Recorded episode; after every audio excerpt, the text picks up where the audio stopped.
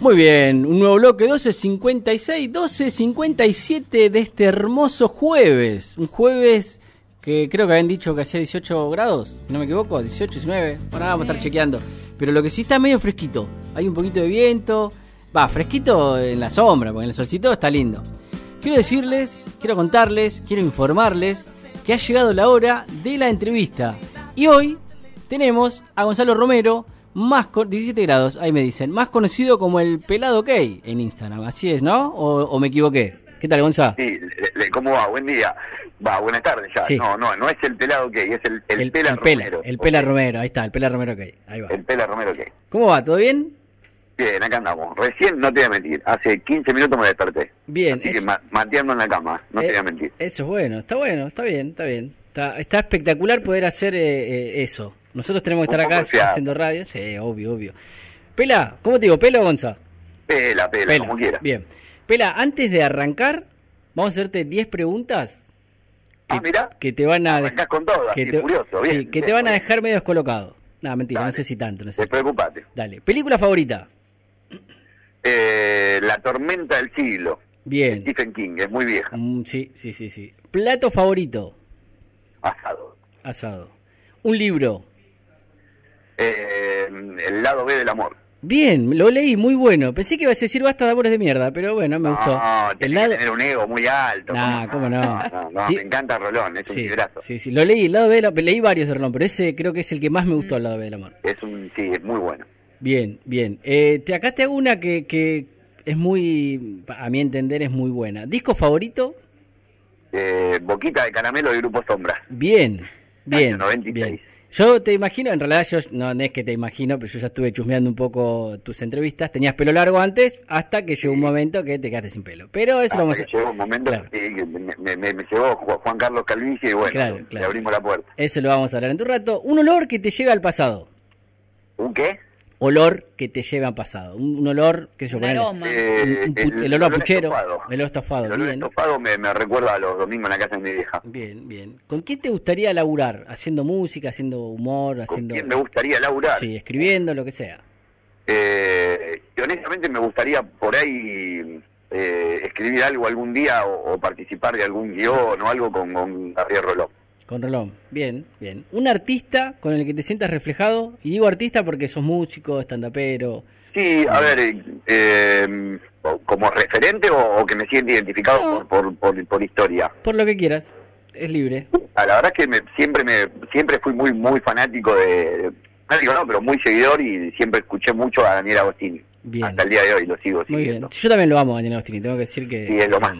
Tuve la suerte de conocerlo, de laburar con él, así que es lo más del flaco. Bien, bien, buenísimo. Eh, ¿Qué harías si mañana te despertás siendo del sexo opuesto? Eh, lo mismo hice siendo de este sexo. ¿Lo, que, ¿Lo mismo que hiciste? Lo mismo que hice. Bien, bien, bien. Me gusta, me gusta lo que, lo que decís. Eh, ¿Sos un tipo de rochón o más bien pijotero? Eh, no, de rochón. De, rochón. No, no. Plata y miedo nunca tuve, así que cuando la tengo la gasto. Soy, soy malísimo ahorrando. Bien, bien. Bueno, y la última, la décima, la décima, es más like, esta más like. ¿Cuándo fue la última vez que te enamoraste? Eh, hace concretamente unos nueve meses. Nueve meses, bien. ¿Seguís en pareja? Sí. Sí. Bien. Ahora sí, arrancamos oficialmente la entrevista. Esta era más que nada para conocerte y demás. Así que. Para romper el hielo, está muy bien. Eh, eh, sí, sí, sí. Así que bueno, para romper el hielo. Escuchame una cosa. Acá hay, cuando, viste, yo estuve chusmeando un poco tus entrevistas, hay un montón que, en realidad me encantaron todas, pero más que nada la historia, de, porque yo al principio, te soy sincero, cuando leía las frases que ponían las chicas en, sus historias, yo en realidad te, contacté por el tema de que veo muchas historias de chicas que ponen eh, parte del libro, y digo, este chabón hace todo lo que tenemos que hacer nosotros y no lo hacemos. Porque es la realidad, lo que tiene que hacer el hombre. El de, a ver, el detalle. En un momento decís, hablas en una de las entrevistas que, que es el detalle y te dicen mandar un mensaje que diga buen día, eso tendría que ser algo común y es real, y es real. Pero digo, eh, y ahí empecé a meterme a ver, digo, a ver qué es lo que tiene de interesante para hacer una entrevista a Gonzalo. Cuando empecé a ver las entrevistas que hiciste, la primera que hiciste en Uruguay, me encantó. Y ahí dije, quiero quiero hacer una entrevista a Gonzalo. Le escribí por Instagram, al toque me contestó, me dijo, sí, obvio, ¿por qué no? Y acá lo tenemos. Sí, claro que sí, ¿cómo que no? Y acá lo tenemos. Quiero que arranquemos. Quiero que arranquemos. Yo te, te voy a ir robando preguntas que, que fui chusmeando ahí que me interesa para que la gente te conozca. Porque es fácil eh, comprar el libro, digo, es fácil, vas, lo, lo, lo adquirís y lees lo que, lo que pone Gonza. O entras a la página. Claro, claro, lees lo que pone el Pela, que quizás ahí vos decís, ah, bueno, si soy hombre, decís, ah, y él dice todo lo que quieren escuchar las chicas, porque es la pavada que dije al principio. Pero después, cuando empezás, cuando te empezás a meter en la vida, a ver, no, no, no es que en la vida personal, digo, en la vida de la historia de, de quien escribe el libro. un poco el personaje, claro. Tal cual, tal cual. Hay un montón de cosas que me encantaron. Primero, quiero arrancar eh, que cuentes, obviamente que lo cuentes vos, el momento en el que empezaste a dejarle plata a tus viejos cuando en realidad tenía que haber sido al revés. Por lógica, en realidad, no, no, es por otra cosa. Claro. Quiero que cuentes eh, eso. mira, la realidad es que yo arranqué muy chiquito, arranqué a los nueve, eh, laburando. Sí. Eh, mi viejo en ese momento se había quedado sin laburo y, yo decidí subirme al tren con plata prestada. me compré una caja de billeteras de Nubuk y me subí al Roca a vender en el trayecto Banfield Constitución, ida y vuelta. eh, Y después, bueno, me bajaron porque hay todo como una matufia, digamos, de vendedores, viste que si no laburás para uno no te dejan laburar, es muy poco probable que puedas sobrevivir como independiente porque te bajan. y me tuve que ir a la, chancha de La Plata. En ese momento no existía el eléctrico de La Plata, era la chancha diésel. Sí. Y, bueno, nada, a veces alcanzaba para, para comprar billeteras, a veces no, y bueno, ahí cantaba la gorra y durante la mañana estudiaba y a la tarde llegaba, a ponerle, no sé, y tenía, no sé, hay días que recaudaba 40, otros días recaudaba 60, los días que mejor me iba recaudaba 80 pesos y me hacía el boludo y le dejaba guita a mi vieja en la mesa de luz, que nunca entendía de dónde aparecía. Claro. Eh, y bueno, era mi manera de aportar, ¿viste? O sea, mi viejo siempre laburó, siempre me inculcó la, la, la, la cultura del laburo, eh, y, de, y, romperme, digamos, el lomo para ganarme lo mío, pero bueno, en ese momento sentí que había que dar una mano y la verdad que me dio un poco de miedo, ¿viste? Porque tenía nueve años, era muy chiquito. Claro, sí, sí, eh, Pero bueno, le agarré la mano, me gustó esto de laburar, de ganar mi plata, de poder ayudar en casa, qué sé yo, me sentía más, más adulto, ¿viste? Bien. y, bueno, arranqué así, arranqué muy chiquitito. Bien, eso te digo que cuando yo lo, lo iba escuchando, te, te, puedo asegurar que se me ponía la piel de gallina porque, porque uno, viste, yo y hay un montón de gente que tuvo la suerte de que, eh, a ver, suerte entre comillas, porque capaz que yo también tendría que haberlo hecho porque mis viejos también laburaban todo el día y quizás no le alcanzaba. Y pero viste la comodidad de quedarte en tu casa, así bueno, que vaya a laburar el viejo. Pero si vos te pones a pensar, si no te pones a pensar, no está mal lo que hizo él, muy arriesgado, porque, Pela, ¿cuánto tenés? ¿38? 38 cumplo en diciembre. 38. Todavía. Bien, no, me, no, me, no, me, sumes no, por no, favor, no, tenés, tenés razón. Que encima este con pandemia está perdido. Sí, sí, la verdad. Tendrían que devolvernos este año. Eh, tenemos casi la misma edad, yo tengo 40, voy a cumplir 41 en diciembre, casi, no digo la misma, pero digo, estamos ahí en la misma generación que podría haber hecho lo mismo y no lo hice, me quedé en casa cómodo mientras mi viejo pobre laburaba 38 mil horas por día para que nosotros comamos. Eh, pero bueno. no, está, no está mal que no lo hayas hecho. No, no, ¿eh? no, no. Yo la verdad, honestamente, no, no es nada heroico. Eh, yo me arriesgué mucho, me podría haber pasado cualquier cosa. Eh, y no te, y te, mentiría si te dijera que no que no sentí miedo. Me encontré con un mundo viste me encontré con un mundo que yo no tenía la más perra idea. Imagínate qué, qué, qué noción del mundo puede tener un niño de nueve años, tal cual ninguna. Pero bueno eh, acá te mandan un saludo. Dice un beso al pela una miembro de la secta o sea que son muchos. Sí, sí, son, muchas. son muchas. Son muchas, Pero, pero son buena gente, son gente linda. Es una secta copada, ¿eh? no, no, no, hay nada, no hay, no hay rituales locos, nada loco. Sí, tal cual, tal cual. Vos sabés que cuando yo eh, me metí en las entrevistas a chusmear las que habías hecho, en un momento, en una que haces para una radio, decís, soy padre soltero, y yo digo, se equivocó. Posta, dije, se equivocó, porque yo también soy padre separado. Digo, no, se equivocó. Digo, ¿qué nabo? Se equivocó, dije yo. Después cuando me meto en otra, entendí cuando dijo, que es padre soltero. ¿Querés contar un poquito, Pela? Y después nos metemos, si querés. La, realidad es que yo, yo me, me, casé muy, muy chico, me casé a los 19 años, eh, con, con la mamá de mis hijos. Ella era menor y la única forma de, que, de poder sacarla de la casa, digamos, era casándonos, ¿viste? Yo tenía 19 y ella tenía 17. eh, cuando la nena más grande, que hoy tiene 18, tenía 6 y el nene que hoy tiene 15 tenía 3, eh, nos separamos estábamos conviviendo separados, la relación ya estaba demasiado tirante, no daba para más, y le dije, bueno, la verdad es que mira, está todo bien, pero yo tengo ganas de hacer mi vida, y me parece que también eh, está bueno que hagas la tuya, así que nada, me voy yo, le digo, quédate, quédate acá, le digo, yo me voy, qué sé yo, me tiro algo, y me dice, bueno, voy a hablar con mi mamá, me dice, compro puchos y vuelvo, y fue el último día que la vi, desapareció, eh, fui a la casa de la madre a buscarla, pasaron las horas y no, la madre me dijo que no, que no estaba, eh, y así que nada, me fui a la comisaría a hacer la denuncia eh, por desaparición de persona, por abandono de hogar, y, y bueno, a partir de ese día me vi solo, con la ayuda de mi familia, por supuesto, pero criando dos criaturas de la que después eh, peleé la tenencia durante un año, iba todos los días al juzgado, yo laburaba al mediodía, entraba a laburar y me iba a la mañana al juzgado a pedir la tenencia de los chicos y durante un año me la negaron y de la tensión que me generaba todo ese proceso, en ese año me quedo calvo. O sea, entre los 25 y los 26 me quedé, me quedé pelado de, los nervios. Bien, pasaste de ser Daniel Agostini a Abel Pintos, sin escala. ni más ni menos, tal cual, ni más ni menos. Bueno, pues sabes que... Sí, perdón. Sí, no, no, está bien, está bien. Y bueno, nada, después la cruzamos en la calle, ¿viste? Un par de años más tarde, la cruzamos en la calle ya con los nenes un poco más grandes y la encontramos con un bebé en brazos. Eh, y bueno, después la historia personal de ella, problema de ella, pero el karma se encargó de, devolverle un poco de todo lo que hizo. Sí, tal cual. ¿La confrontaste cuando la encontraste en la calle o hiciste de cuenta que no la habías visto? El, el, nene más chico, el nene más chico la vio y la reconoció al toque, salió corriendo, mamá, mamá, mamá, eh, la fue a saludar y yo la fui a saludar con la mejor, todo bien. La verdad que el nene que tenía en brazos me parecía divino, la criatura obviamente no tiene la culpa, así que hasta lo saludé al nene, viste, lo, lo alcé a UPA, todo. Le pregunté cómo estaba, qué sé yo, bla, bla, bla. Como si nada, ¿eh? Me dice, bueno, tenemos que arreglar porque voy a así veo a los chicos, qué sé yo, y yo como un idiota. Y dale, no hay problema. Vino, los vio, los vino a buscar una sola vez. Me dijo, lo llevo a, a la casa de estas hamburguesas. Sí. Eh, yo con el auto desconfiado, mientras ella iba en el colectivo con los chicos, yo seguí con el auto del colectivo, porque viste, no sea cosa, lo único que me faltaba era que me lo secuestrara. Eh, me quedé parado en la esquina de la casa de hamburguesas esperando que salgan y lo seguí todo el trayecto. Y habré estado dos horas con los nenes, ponele, les prometió que los iba a volver a buscar y desapareció otra vez.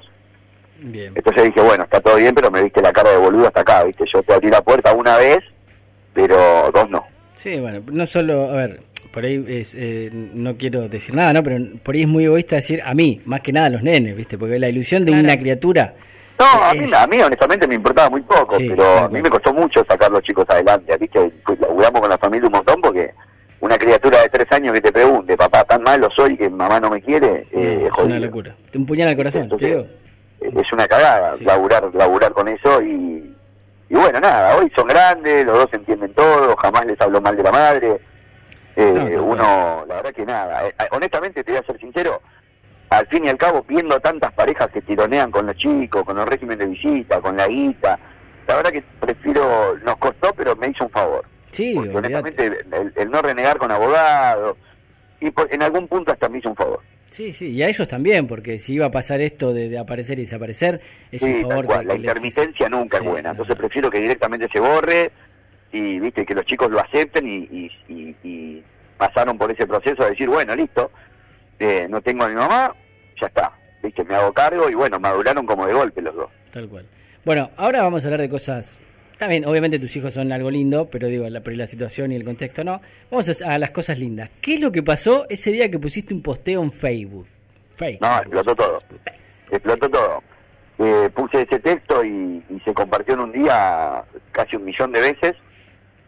Eh, esto fue un, perdón, un 12 de septiembre del 2018. Ah, Se cumplieron dos años el mes eh, pasado, hace poco. Eh, claro, sí, sí, hace dos años, hace muy poquito. y yo en ese momento estaba haciendo stand-up, porque me costaba llegar a fin de mes.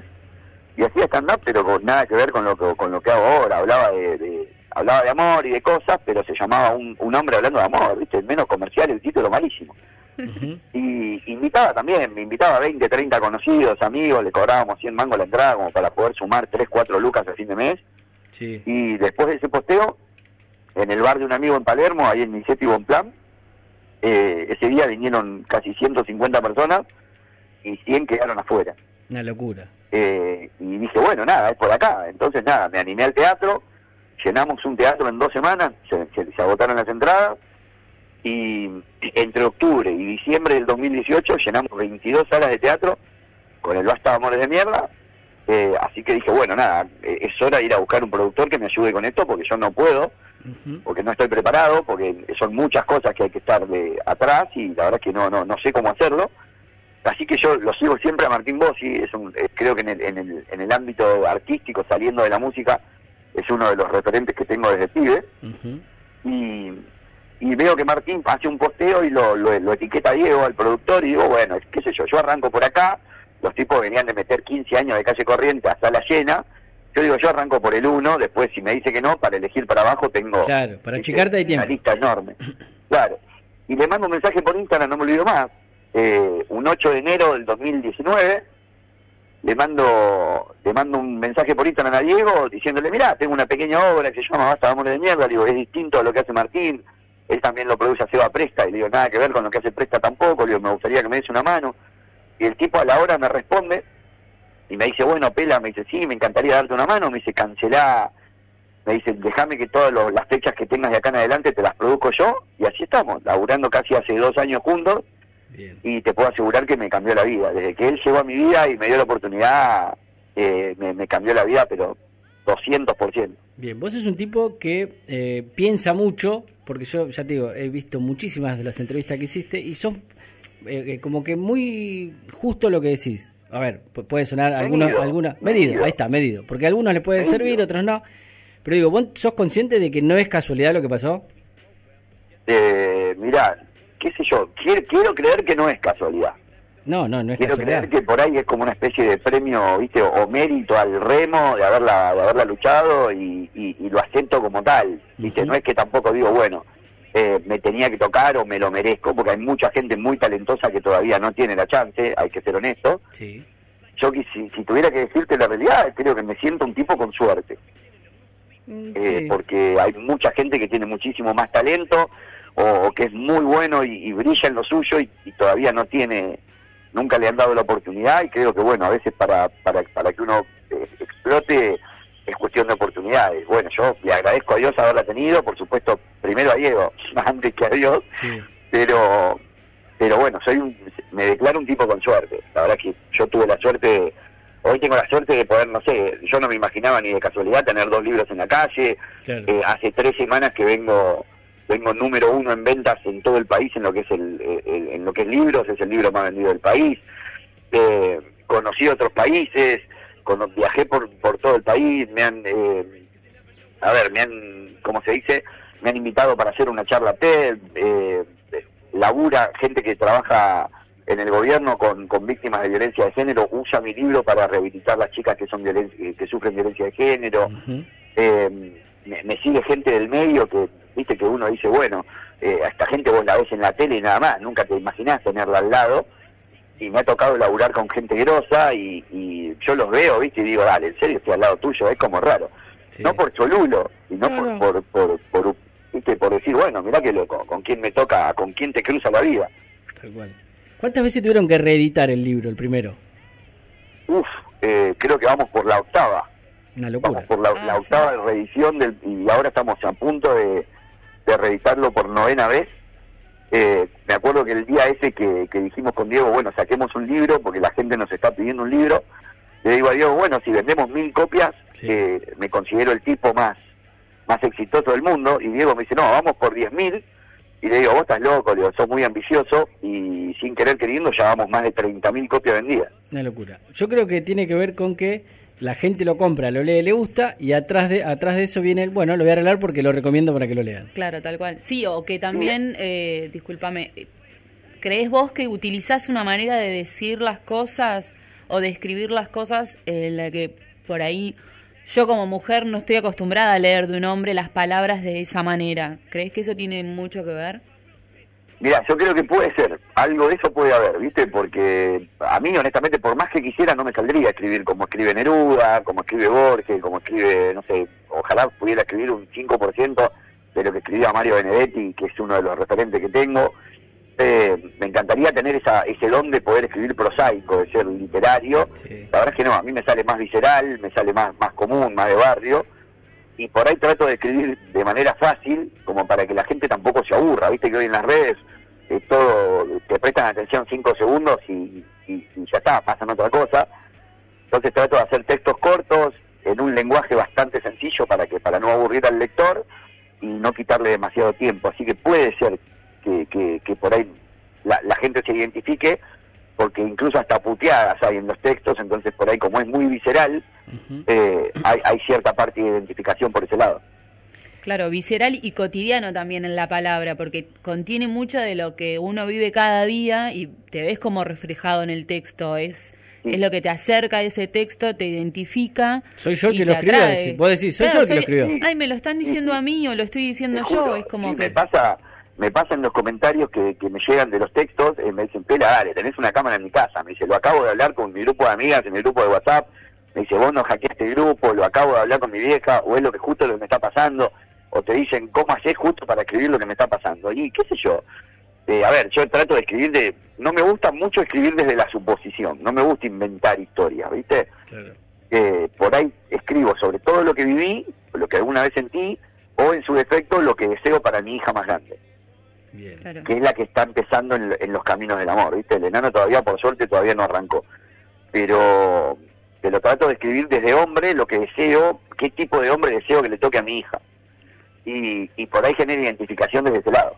Sí, también puede ser que tu experiencia de vida, que obviamente nos marca a todos en lo que hacemos, o sea, tenés esa impronta, eh, te lleva a ver las cosas de otra manera. No es muy común escuchar una historia de un hombre que haya vivido lo que viviste vos. Quizás estamos más acostumbrados a escuchar a mujeres que vivieron lo que vos viviste. Tal cual. Y es muy probable... me gustaría decirte algo. Por ahí, ahí comparto en esto de que no es común, pero no significa que no pase. Tal cual, Yo sí, creo sí. que hay, hay muchos pibes que, que pasan eh, lo, lo que pasé yo, hay muchos pibes que sienten como me sentí yo, como me siento yo, pero como el hombre por ahí crece con un mandato de no llores, no seas maricón, eh, no, no, no te mostrés cursi, no seas puto, Claro. eh, y ese tipo de mandatos boludos, machistas que te impone la sociedad, es como que al hombre lo, lo, lo, lo van bloqueando, ¿viste? Como que no, no te muestres, no muestres tus sentimientos, ¿viste? Eh, ser hombre es otra cosa, y por suerte el, el hombre hoy se está deconstruyendo bastante, y cada vez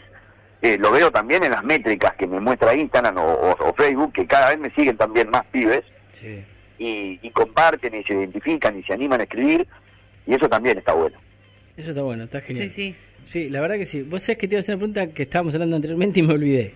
Cosa que es muy común en mí, porque Sí, yo es muy soy- común, y en mí también, ¿eh? yo me olvido. Soy de olvidarme, soy de olvidarme mucho. Escuchame, te escriben mucho así, eh, hombres o mujeres, pidiéndote algún consejo, si bien no sos eh, un arregla corazones, pero eh, sí escribís y por ahí lo que escribís le llega a la gente. ¿Te escriben mucho? El 90% de los, de los mensajes que me llegan son pedidos de ayuda. Bien, bien.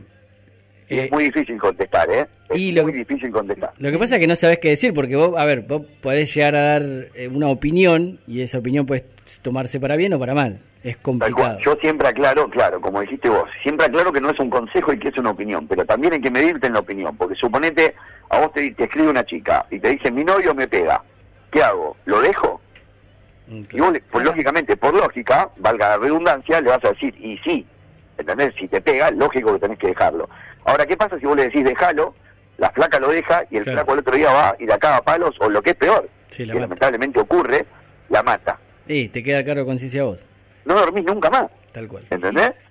Entonces tenés que, tenés que buscar una forma moderada de responderle, hacerte cargo de tu rol de, de- de escritor y no de comunicador o, o- o de terapeuta, que no lo soy. Sí, en realidad comunicador sí sos, lo que no sos quizás es terapeuta, porque comunicás, Claro, de, alguna forma estás comunicando, estás dando la palabra. Sí, de alguna forma por ahí ocupás el rol de comunicador cuando, cuando expresás tus sentimientos de una manera pública y te sigue mucha gente. Ujú. Pero pero también eh, hay que medirse mucho porque uno no, no, primero que no- un- nadie tiene la verdad absoluta de nada. No, no, no, no, no creo.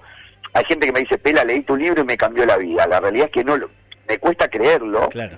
porque no creo tampoco que sea tan así. Por ahí te puede dar un empujón, Eso por ahí te decir. puede, te puede generar identificación. Ahora, de ahí a que un libro te cambie la vida, no lo creo, ni el mío ni el de nadie. Claro. Te puede ser una gota que te rebalsó el vaso, te puede hacer un clic. Sí, que caer la Ahora, ficha. Sí, te puede hacer sí, caer la o ficha. Puedes Claro. sumar, puedes sumar al punto, a cambiar el punto lo de que vos vista querías que vos hacer, tenías. claro. No, pero aparte, por ahí quizás vos querés hacer algo y no te animás y lees o escuchás o no sé, lo que sea, vas a ver un show y te da el empujoncito y decís, empuja. bueno, es esto lo que quería. Sí, sí. Tal Pela, es un espaldarazo más. Pela, Pero estamos... ¿viste? hay que tener el ego muy alto Para creerse. para decir, no, la verdad que escribí un libro que le cambia la vida a la gente. No, la verdad es que no es así.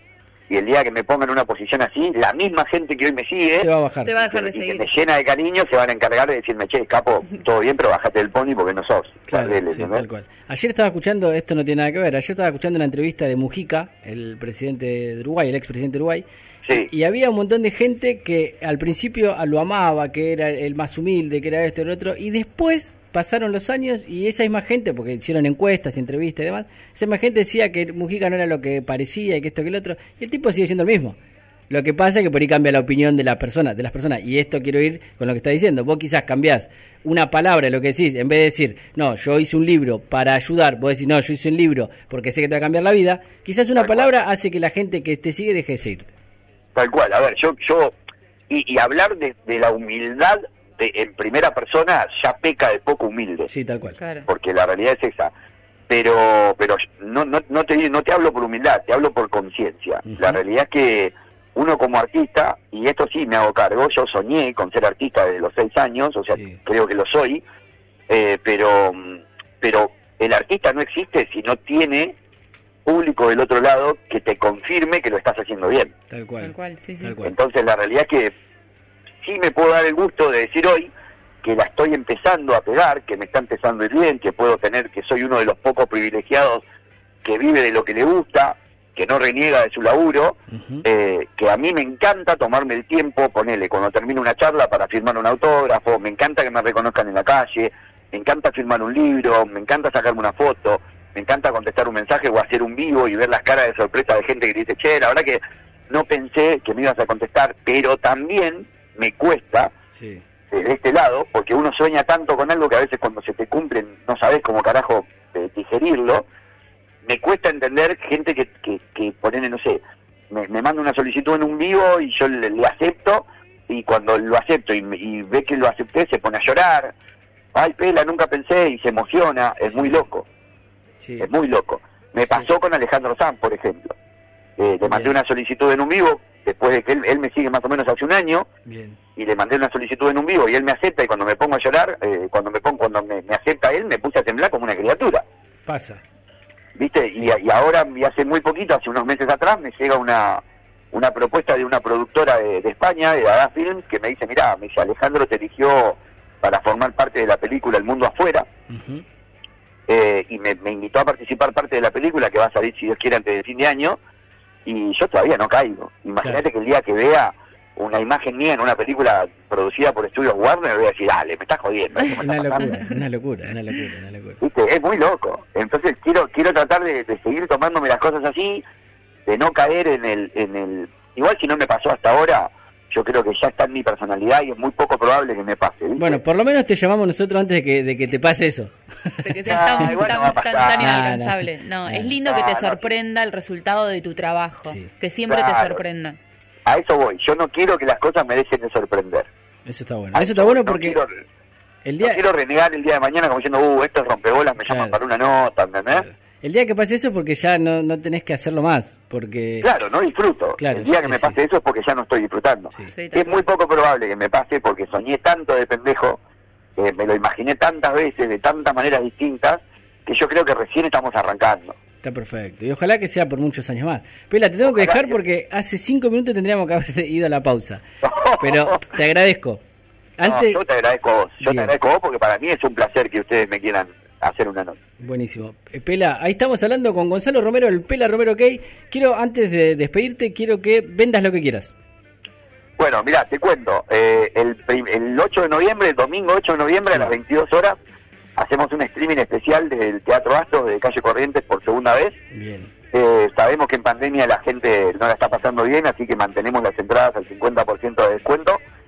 Y pueden conseguir los últimos 70 combos de libros que quedan, que ya no hay más. Sí. Eh, y las entradas también en www.elpela.com.ar y me pueden seguir en, la- en Instagram o Facebook como El Pela Romero, ok. Buenísimo, Excelente. buenísimo, buenísimo. Ahora vamos a comprar un libro. ¿Cuál está? Eh, los dos están, ¿no?